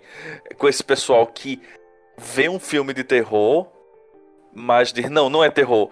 Porque talvez não encontre, ou pelo menos não encontre, em uma primeira camada. Né, filmes podem trazer inúmeras camadas e o terror também, alguns subgêneros mais do que outros, mas não encontre, não é, em uma primeira camada esses arquétipos. Aí diz, não, não é terror. Bem, gente, agora vamos falar então do nosso último subgênero que a gente selecionou aqui, com um pouquinho, acho que vai rolar um pouquinho de polêmica dessa vez, né? Então, Lu, pode falar um pouquinho pra gente do found footage? Sim, gente. Queria falar sobre ele porque vocês sabem que eu gosto bastante de documentário e o found footage, footage, não sei, ele trata um pouco dessa questão, assim, né? Em tradução literal, found footage seria algo como filmagem, filme encontrado, né? Achado. Então, a ideia dessa, tipologia desse subgênero, vamos colocar entre aspas aí, porque a gente vai debater sobre isso, é que é um filme construído como se fosse uma espécie de documentário, mas que as próprias pessoas que estão vivendo a ação ali, que se filmaram em algum momento e que isso caiu de alguma forma na mão de alguma produtora, alguma coisa que lançou isso como um filme. Então a ideia do filme é se vender como se fosse algo real, algo baseado em fatos e que está sendo lançado ali, uma filmagem que foi encontrada de um determinado acontecimento. Ah, essa é a premissa básica. Acho que o grande precursor desse, gênero, de, desse subgênero seria o Cannibal Holocaust, que foi lançado em 1980, que é um filme italiano. Foi dirigido pelo Ruggero Deodato, Inclusive, esse diretor, ele colocou algumas cenas nesse estilo do filme, né? O filme é construído dessa forma, né? De alguns pesquisadores que vão para a floresta e tudo mais. E na época as pessoas ficaram muito assustadas, acharam que aquilo era real, ele até foi investigado para ver se as imagens eram reais mesmo ou não. Então, é, é, é um tipo de filme que cria essa polêmica ao redor da temática. Aí no meados da década de 90, acho que 92, se não me engano, a BBC lançou um programa especial de Halloween, que ficou bem famoso na época também, que era o Ghost Watch. Basicamente eram quatro repórteres, três ou quatro repórteres da própria casa, né, da BBC. Eles ficavam comentando sobre casos sobrenaturais de assombrações em algumas localidades da Inglaterra, casas mal assombradas, esse tipo de coisa. E falando sobre tudo isso como se fosse uma reportagem tipo, falando sobre fatos, assim, sobre como se tudo fosse real e que eles estavam realmente investigando. Então eles lançaram esse programa que fez bastante sucesso na época e que tinha também fazia um pouco dessa pegada found footage aí. E até que combina com, acho que o grande hit que é a Bruxa de Blair, né, que foi lançado em 99. E é engraçado que as pessoas falam, né, que esse que o found footage é um, uma das das parcelas do cinema que mais fatura, porque as pessoas gastam 3 reais para fazer o filme. Mentira, mas assim, gasta bem pouco para fazer o filme.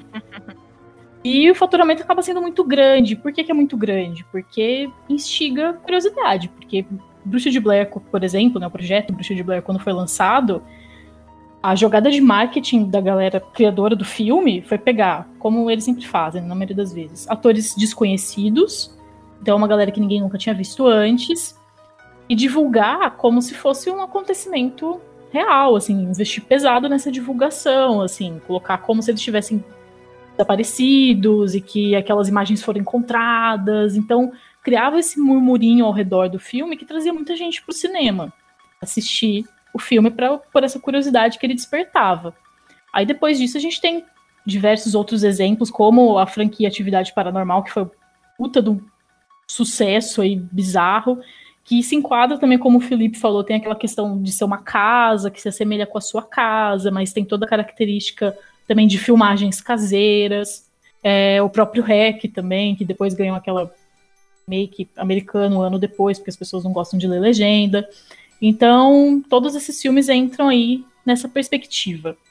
Mas eu acho que a grande questão que fica no ar é que a gente está colocando aqui, por exemplo, como um subgênero do horror, mas na realidade, o found footage não necessariamente pode tratar apenas de horror, né? Você pode ter filmes desse estilo tratando de diversos temas, né?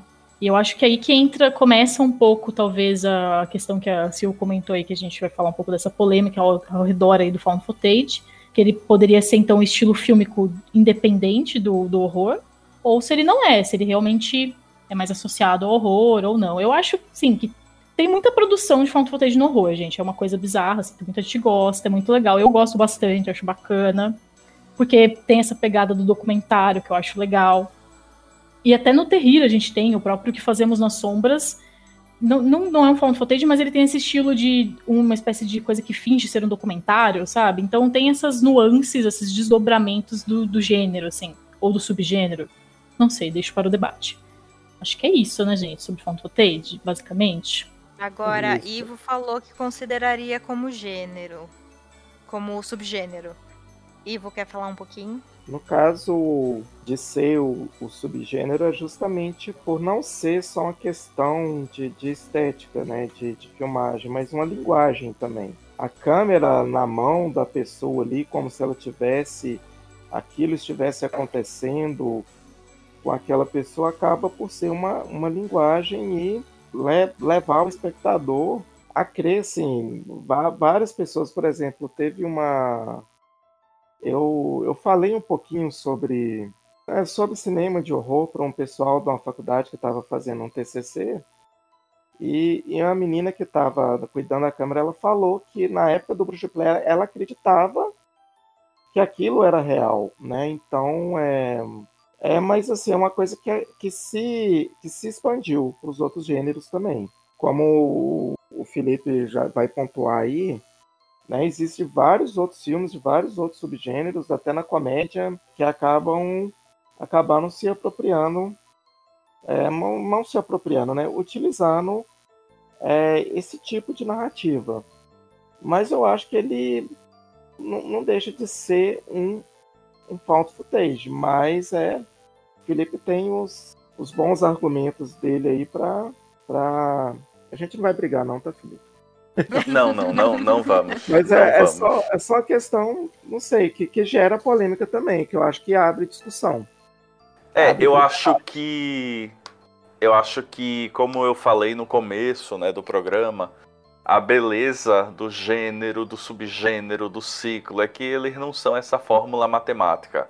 Né? Eles existem dentro de leituras, mas muitas vezes essas leituras se completam, é, ou, ou ao depender do autor, são leituras antagônicas. É, referente ao found footage, Uh, eu, eu, eu, eu não tenho uma opinião formada porque, ora, eu acho que ele pode ser sim um subgênero, mas aí eu me lembro que existem filmes de outros gêneros que utilizam dessa linguagem. E aí talvez eu come, comece a perceber não como um, como um subgênero do terror, mas talvez como uma linguagem estilística algo que vai além do terror. É claro que o, o gênero terror é o, o principal, não é assim? Mais, talvez 95% dos filmes found footage são de terror. Como a Lu explicou tão bem, não é? Principalmente com essas essas produções como A Bruxa de Blair, como Hack, é, mas aí você começa a, a, pegar outros filmes, por exemplo, tem o Guerra Sem Cortes, que é do Brian De Palma, né, que utiliza dessa, dessa, dessa linguagem. O próprio Cloverfield, o monstro, uhum. que você poderia até dizer, ah, é, é, é, terror. Não acho muito terror aquele filme. É, pra ser sincero, eu acho ele um filme bem ruim. Eu tenho um problema sério com aquele filme, mas não é o, a, a questão. É, então, ao mesmo tempo, eu entendo como essa linguagem que passou a ser incorporada por outros gêneros. Por exemplo, existe um episódio dos Simpsons em found footage, certo? É, então eu eu não sei assim, eu, eu, eu, fico meio na dúvida, não consigo afirmar. Mas é como eu falei, a coisa do, do, dos subgêneros elas não são compostas por afirmações, são ideias, tentativas, erros e acertos. Agora, vou, vou.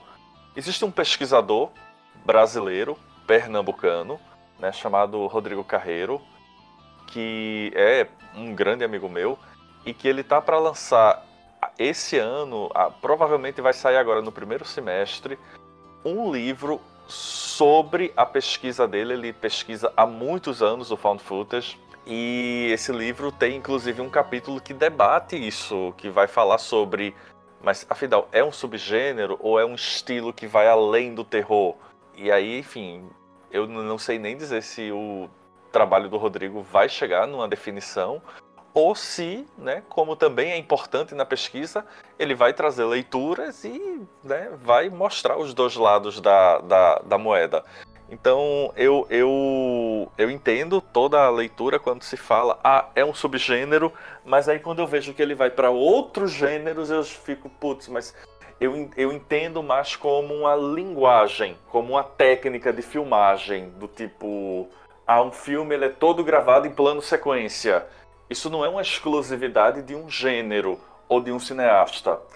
É, agora, o que, claro, chama muito a atenção é o fato de existirem inúmeros filmes de terror, a grande maioria utilizando essa linguagem.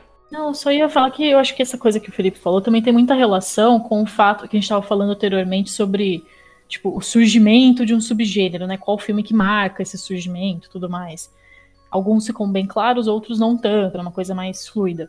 Mas no caso do Found Footage, o Canibal Holocausto é o filme que aparece na mente de qualquer pessoa, assim. E por ele estar tá associado dentro do universo do horror, pra gente fica muito meio que automático já falar, ah, found footage é um, um subgênero do horror, mas eu concordo com o Felipe quando ele diz isso, porque eu acho que pode ter esse surgimento muito associado ao gênero, mas que com o tempo isso foi se expandindo e assumindo outras formas, indo em outros gêneros, conversando com outras linguagens também, com outros formatos. Então eu entendo essa, essa questão, assim, fica um pouco complexo mesmo de definir de cara, assim. Eu, eu, eu concordo muito, Lu, com a leitura do Canibal Holocausto, mas eu acho, sem, sem desmerecer, não é? Aliás, é um filme que eu, eu, eu acho ele, assim, bem, bem, bem complexo de ser assistido. Enfim, eu acho ele bem pesado de ser assistido. Uhum. Mas eu acho que o impacto, não sei, posso estar enganado, não li isso em lugar nenhum, tô chutando aqui, né, minha, minha observação de fã. É, eu acho que talvez a Bruxa de Blair tenha tido um impacto talvez até maior do que o Sim, Canibal Holocausto. Com certeza. Então eu acho que por mais que. Eu acho que é uma coisa talvez meio como eu falei mais cedo, do Halloween, mas antes do Halloween tiveram outros filmes.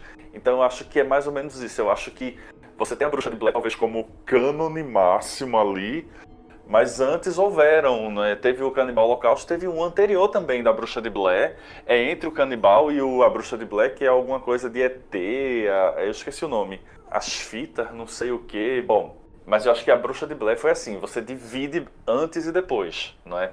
Sim. É, talvez até pelo, pela própria, pelos primórdios aí da internet, eu lembro claramente, eu estava assistindo a premiação da MTV, como a, quando a Heather, o Josh e o terceiro, quem é o terceiro? Heather, Josh e Mike entraram Nossa, no palco da MTV para dar, fazerem uma apresentação. Eu fiz, caralho, os três não tinham morrido, né? Então assim. Sim. Foi, como foi, assim? Como assim? A Heather tá aí. Ressuscitaram. É, tem isso mesmo. E é engraçado que esse, essa série britânica, essa série não, esse especial britânico que eu falei da BBC, foi um dos primeiros que fez essa abordagem que depois foi utilizado pela, pela Bruxa de Blair, que é construir um marketing falso antes uhum. da estreia do, do programa, assim. Então, eu acho que isso também foi legal, porque foi meio que um movimento meio multimídia, assim, transmediático, até se for para pensar, né? De que foi uma coisa que Sim. começou antes minha, minha e levou, gente... você já ia assistir com uma atenção, que você falava, mano, esses caras estão é... sumindo. Tipo, pô, eu vou ver um registro Não. aqui de pessoas desaparecidas. Eu... Tinha, tinha cartaz de procura-se desaparecidos da Heather aqui na parada de ônibus do meu colégio.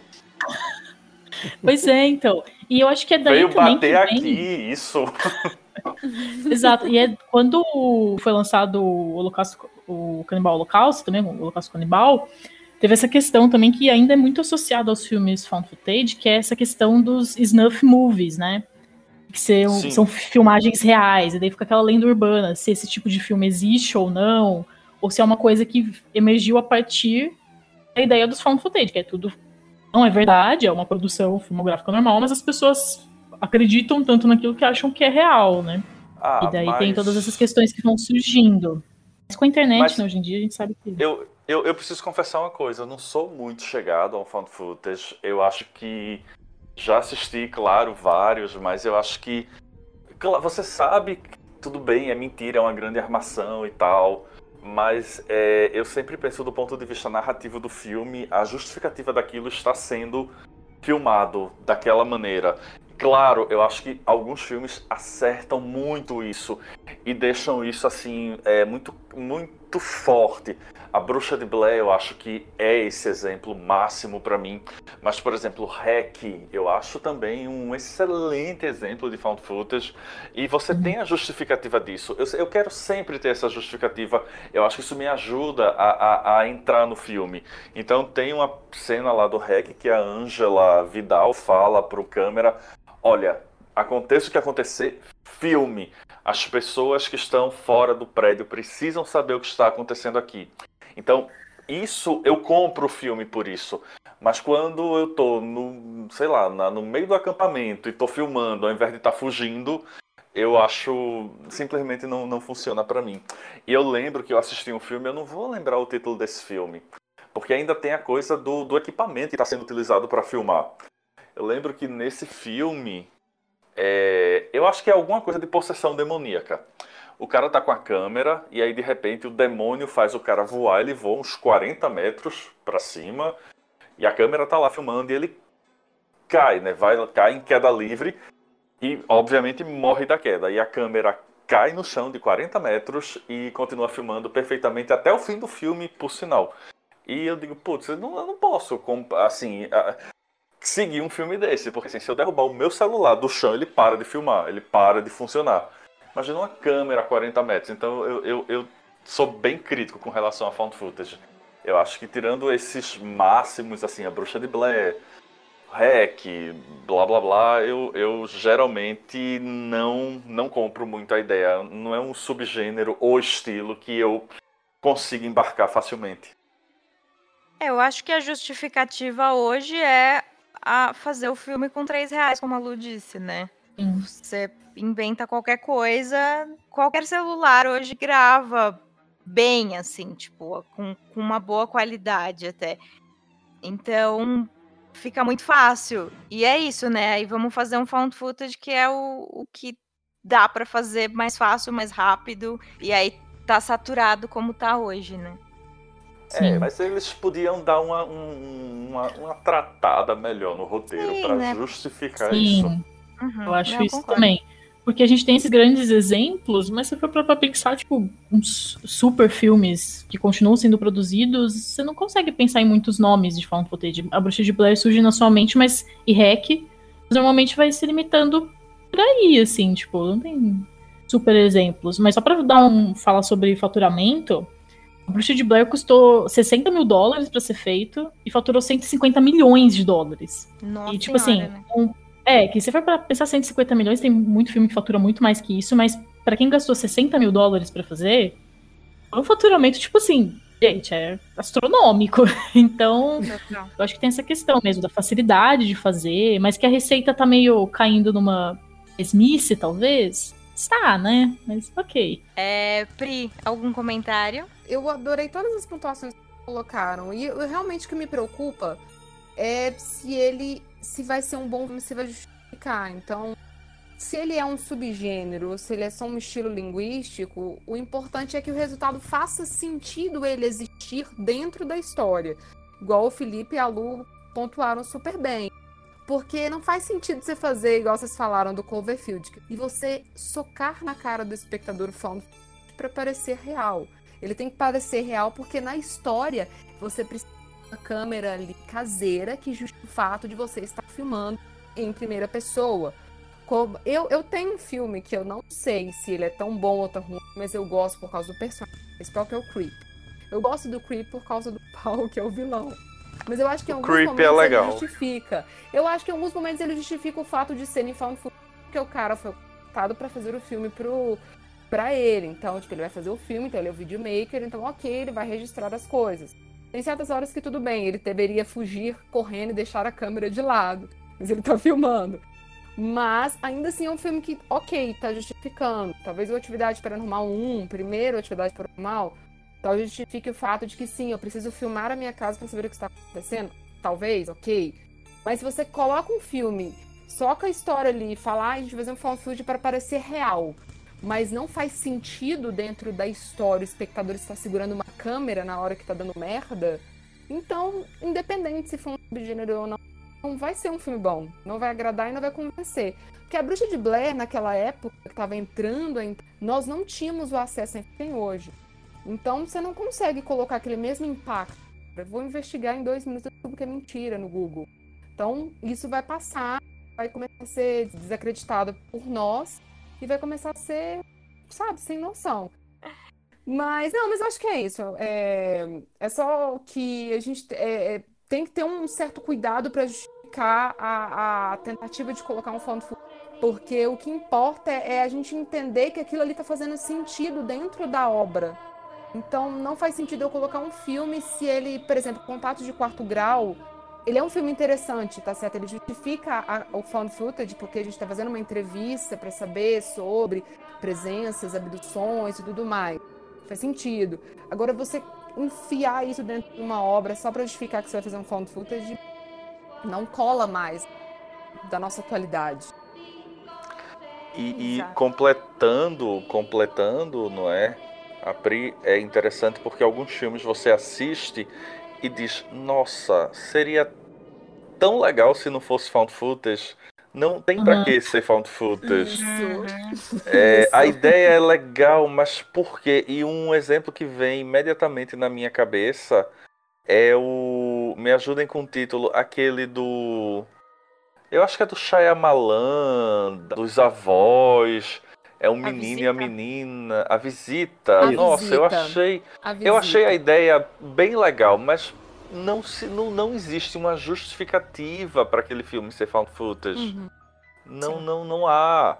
É, a própria logística do filme é, é não, sabe, não, não leva a isso. Que fosse uma coisa híbrida, ah, o menino botou umas câmeras, tá filmando pra mãe, mas o filme inteiro, nossa, é, é, é, é bem chato. Felipe falou de Shyamalan, eu me lembrei da. Não é um filme inteiro, mas a cena que me aterroriza até hoje, que é o, o ET de Passo Fundo lá de, dos Sinais, né? Ah, maravilhoso, ah, sim. É. Nossa. Aquela cena é tensa. Amo muito. Quando o Shyamalan fazia bons filmes, né? É. Bons tempos. Ah, mas gente, saiu aquela essa série Servant que é dele, né? Que falando ah, eu não vi, eu não vi, eu não vi. Não. Eu também não assisti ainda. Né? gente. Mas eu eu peguei abuso quando ele começou com esse da avó, aquele do vento que mata o povo, aquele da mulher da água. Ai, que saco. É, então, não, foi difícil. Não, gente, vê o Servant, viu? Eu... Só, só, só, vejam. Muito bom. Gente, então é isso. Hum.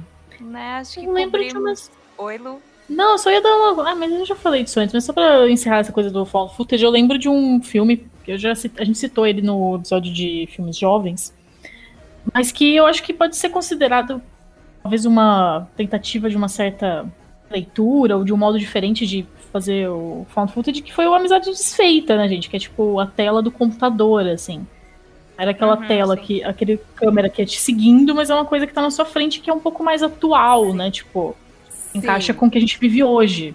Isso encaixa muito bem. E o The Host também, que é bem parecido e é bem legal, na mesma pegada, com a mesma justificativa. Nós vamos fazer uma videochamada pelo Zoom e aí começa a acontecer todas as coisas ali. Que é um filme bem legal, bem pra distrair, assim, bem interessante. Sim, então, acho que é uma, tipo assim, uma tentativa de mudar um pouco aquele velho esquema do found footage, aquela câmera tremida e tudo mais. Então dá uma diferencinha, mas ainda traz aquelas características, então acho que talvez são novas tentativas aí desse subgênero, desse gênero independente, não sei, mas é isso.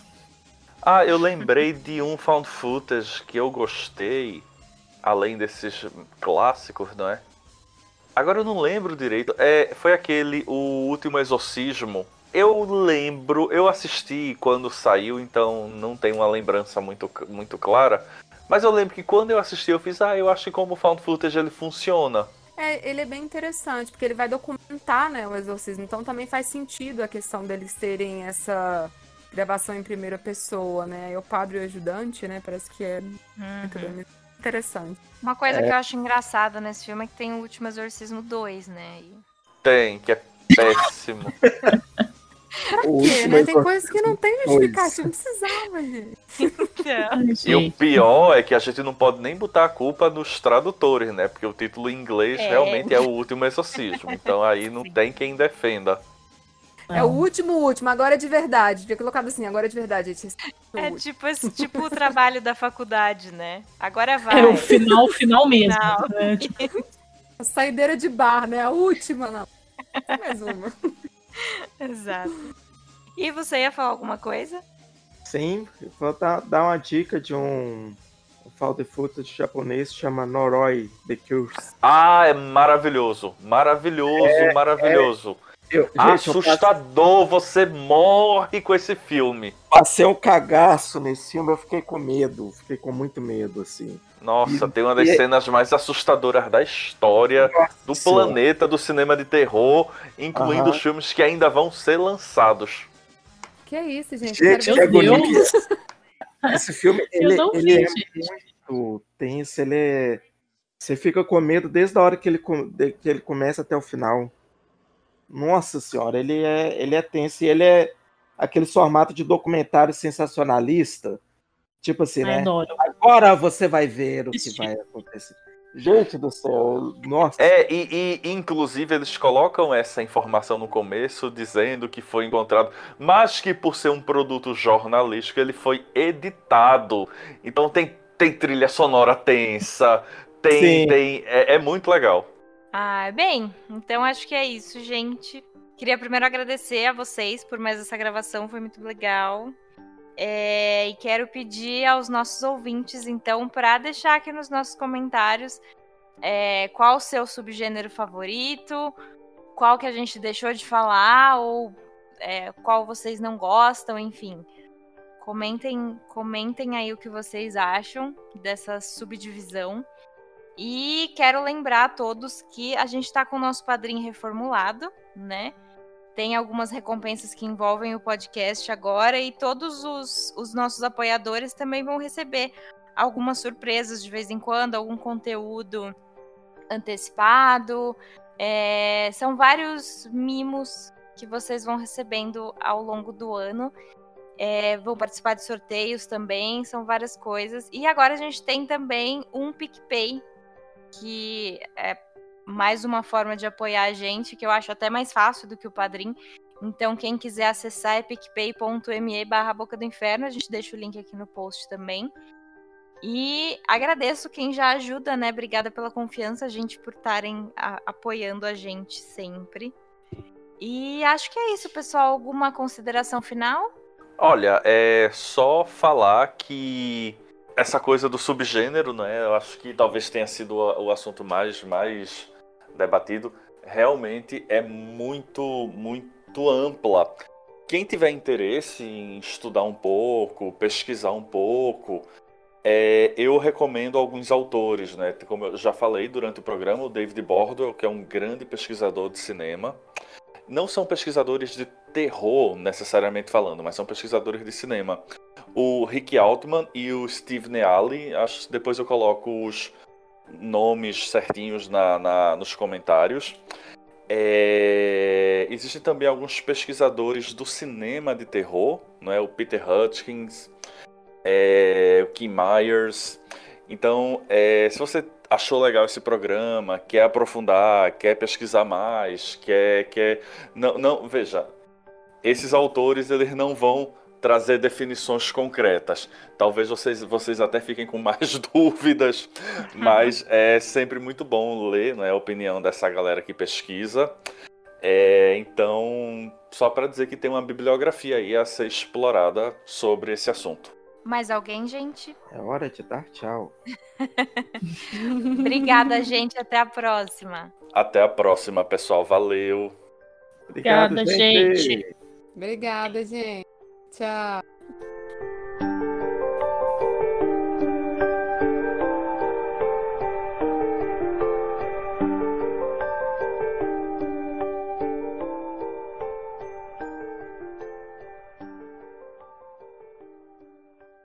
Gostou desse episódio?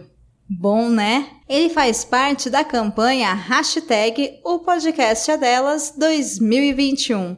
Procure pela hashtag durante esse mês de março nas suas redes sociais ou acesse o site opodcastadelas.com.br e encontre muitos outros programas promovendo a maior participação de mulheres no podcast.